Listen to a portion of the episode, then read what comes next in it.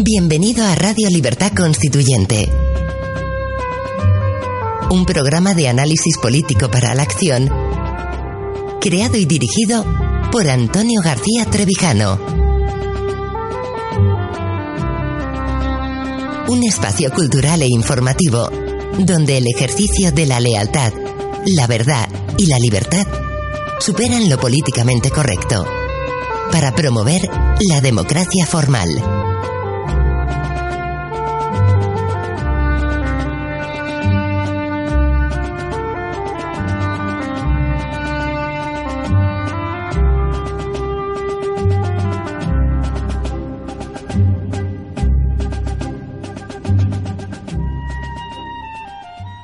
Buenos días, queridos amigos de Radio Libertad Constituyente. Eh, bienvenidos a otro capítulo más, a otro programa más de nuestros fundamentos en esta serie dedicada al estudio del factor republicano, siguiendo el capítulo que sobre este tema don Antonio García Trevijano mm, explica o dedica en su teoría pura de la República. Hoy vamos a tratar un concepto muy también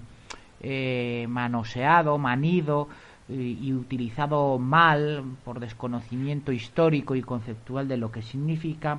como es el concepto de sociedad civil. Eh, estamos hartos en prensa, en radio, en televisión y a políticos. El ejemplo de Mario Conde es el más notable, utilizando este concepto de una manera absolutamente arbitraria, cuando no directamente desconociendo su significado mismo. Si alguien apela a algo cuyo significado mm, desconoce, pues naturalmente lo que está haciendo es llevar a quienes se dicen seguidores de esa persona a un abismo absoluto, a la total confusión, eh, porque del error, queridos amigos, se puede salir, pero de la confusión no, y eso es mucho más peligroso. Mm, empieza esta parte dedicada a la sociedad civil en el libro segundo del Factor Republicano, el señor García Trevijano diciendo lo siguiente. Toda teoría política debe comenzar con una completa renovación del lenguaje que designa los conceptos esenciales de su objeto, su materia, su forma, su espíritu, la comunidad nacional, la, la sociedad civil o la sociedad política. Pese al prestigio de los filósofos que crearon las nociones de Estado, como sociedad política y llamaron sociedad civil a la económica o a la comunidad nacional sobre la que se extiende la soberanía estatal, nada justifica que se siga utilizando tal inexacta terminología, que fue más un producto de las ideologías que de la necesidad semántica de llamar a las cosas sociales por sus nombres propios. El Estado es una organización dotada de personalidad que nos viene dada por la tradición histórica. Tuvo comienzo y no es, no es inconcebible que en tiempo indeterminado y lejano pueda tener un final. Esa organización heredada que no es un organismo vivo que se renueve y regule a sí mismo, ni un mecanismo o aparato automático, es inseparable de la comunidad nacional sobre la que actúa.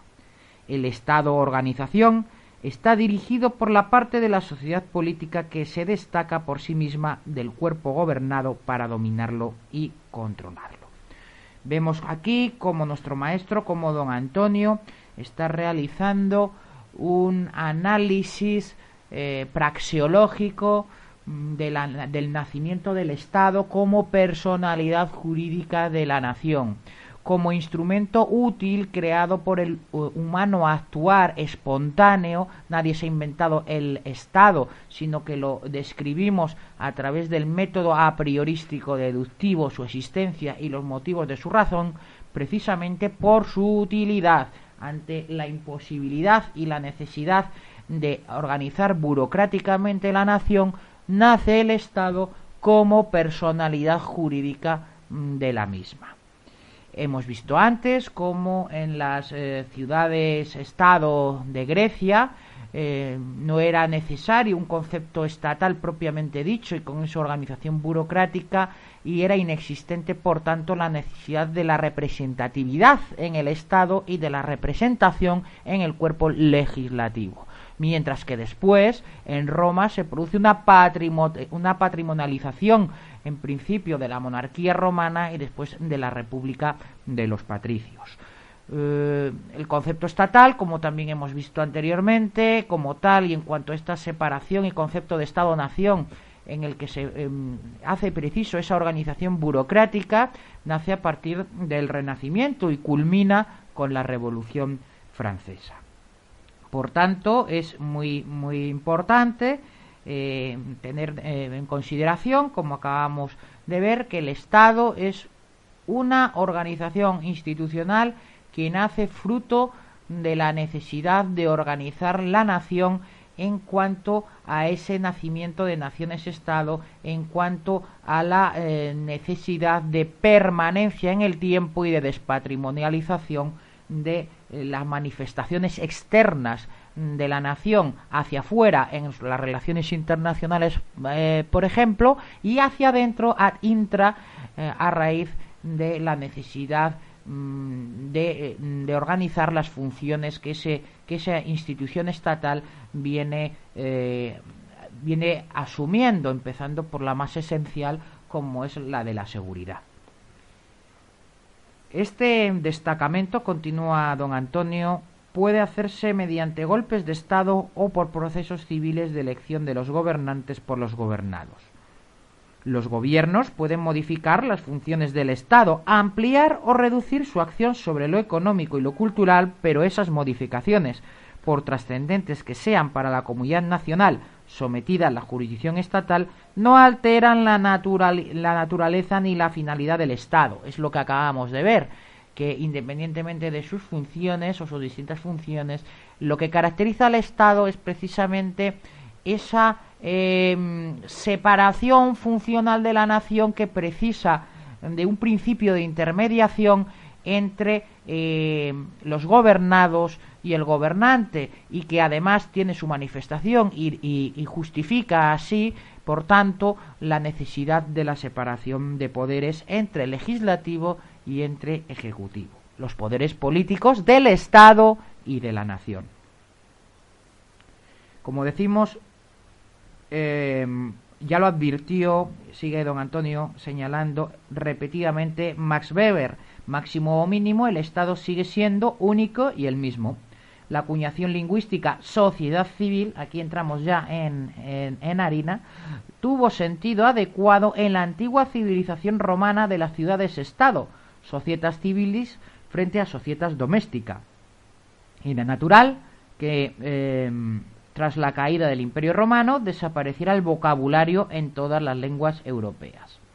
El verbo civilizar designó desde antes del Renacimiento la acción de transferir un asunto penal a la jurisdicción civil. Ese es el origen del concepto civilización. Posteriormente, y como veremos, don Antonio nos mostrará cómo la evolución de este término, sociedad civil, eh, se transforma de, de, esa transferencia de los asuntos penales a la jurisdicción civil, es decir, de lo coactivo a, a, la regulación eh, arbitral del Estado presquenul, en esa función presquenul que es la justicia de las relaciones entre particulares. Eso se transforma, como veremos ahora, en un refinamiento de las conductas eh, o una suavización de la respuesta a, los problemas cotidianos, cotidianos que se plantea a la sociedad, que es por lo que normalmente ahora se viene denominando civilización. Casi al mismo tiempo que Rousseau, seguimos, eh, casi al mismo tiempo que Rousseau calificaba de sociedad civil al estado de corrupción en que cayó la sociedad natural con la institución de la propiedad privada, crearon el vocablo civilización para designar la dulcificación de las costumbres en una sociedad avanzada, o, como enseguida lo usaría Kant, para expresar el decoro externo de la cultura. En el tiempo de la Revolución Francesa apareció la distinción entre societas civilis sine imperio, sociedad civil, y societas civiles cum imperio, Estado, en el lenguaje del, historiador alemán August Ludwig von Schöller, en sustitución de la antigua Societas Civium y Societas Fidelium. Pero después, con toda la filosofía política, ha sido un continuo malentendido a causa del doble significado de la expresión alemana Bürgerlichen Hefestaff, que con la misma propiedad designa tanto a la sociedad civil como a la sociedad burguesa. Esto precisamente es esa confusión la que llega a Mario Conde a hacerse, eh, erigirse como representante o pseudo representante partidocrático de una supuesta sociedad civil, cuando no tiene ni idea realmente el sentido en que está siendo utilizada esa expresión. Se ha dicho con humor que si Hegel y Marx hubieran sido franceses o ingleses, la filosofía del poder podría haber alcanzado con ellos altura y dimensión de ciencia política. Para lo que interesa destacar ahora, basta saber con, perdón, basta con saber que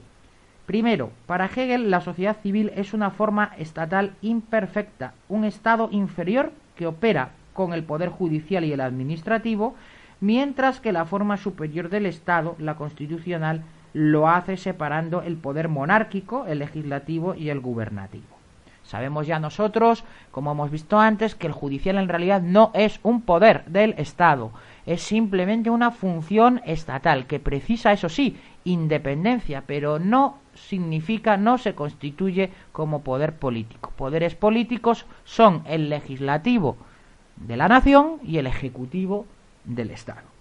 Segundo, para Marx la sociedad civil es el conjunto de las relaciones económicas y la economía la base real sobre la que se levanta la superestructura jurídica de la sociedad política o Estado. Tercero, para Gramsci la sociedad civil es ya una superestructura económica y cultural donde se dirime la hegemonía determinante de la formación de los gobiernos del Estado y donde todo gobierno es dictadura más hegemonía. Sabemos, realmente la, la, visión o la definición de Gramsci es mucho más completa que la de Marx, aunque los dos adolecen de una cuestión elemental como es el polilogismo, eh, es decir, la identificación de estructuras mentales eh, inalterables por pertenecer, en este caso tratándose de un polilogismo económico, a una determinada clase social. Es decir, que el obrero siempre pensará como obrero y se morirá pensando como obrero y el eh, capitalista hará lo propio. Del mismo modo hay otros polilogismos, como puede ser el polilogismo racista del nazismo en relación a estructuras mentales invariables e e, y determinadas para siempre, indefinidamente, de la raza aria frente al resto, o frente al judío, por ejemplo, o el polilogismo religioso, eh, en el que eh, los integrismos, por ejemplo, eh, piensan en esas estructuras mentales invariables en musulmanes o cristianos, por ejemplo, en función de su de su mm, de su ascripción religiosa. Hoy mismo tenemos a la vista un polilogismo nacionalista en el que se opone la estructura mental del catalán, del vasco, del gallego en relación o, o del español en la época de Franco respecto a otras eh, naciones delimitadas según ese propio eh, pensamiento a priorístico y polilogista definidor de las distintas categorías insalvables a la hora de pensar. Sin embargo, Gramsci sí que es útil en cuanto al concepto de hegemonía. Desde luego, Em, explica perfectamente, y es un concepto útil para nosotros, eh, el funcionamiento descriptivo mm, de, de, las oligarquías de partido, de los partidos que forman parte de las mismas, como también eh, ese, esa eh, conquista de la hegemonía cultural es precisamente el paso previo para alcanzar el poder o para cambiar la relación de poder. Es decir, nos explica la hegemonía, eh, según Gramsci, el por qué, el cómo funciona la oligarquía de partidos, pero a nosotros nos puede servir también alcanzar esa hegemonía, hegemonía cultural, para precisamente cambiar la relación de poder, que es lo que pretendemos no, eh, no alcanzar el mismo. Hegel, Marx y Gramsci quisieron identificar al sujeto de la historia que encontrara en la sociedad civil el momento y el lugar adecuados para desenvolver el espíritu o la materia social con las fases sucesivas de desarrollo en procesos contrarios desde la sociedad al Estado y desde éste a aquella. Bien para mantenerlo constituido como final de la historia conflictiva o bien para disolverlo en una sociedad sin clases y gobierno. Esta sería la última etapa posterior a la dictadura del proletariado en el marxismo. Sus elucubraciones estaban inspiradas y dirigidas por un propósito justificativo de la monarquía constitucional, o por un afán intelectual de dotar al movimiento obrero de una teoría social que le diera seguridad de triunfo ineluctable a su praxis política y sindical. Las diferencias entre Marx y Gramsci se explican por el distinto estado de conciencia y desarrollo de las clases sociales en los tiempos que ellos observaron y en el mejor conocimiento del pensador italiano de la función social de los intelectuales el concepto de hegemonía, a condición de que no sea la electoral en la competición entre partidos estatales, es lo único que conserva interés teórico para la teoría de la República Constitucional y utilidad práctica para concretar la estrategia de la acción colectiva de conquista de la libertad constituyente en los pueblos europeos más desengañados del Estado de partidos. Esto es exactamente lo que acabo de decir antes. Esa conquista de la hegemonía cultural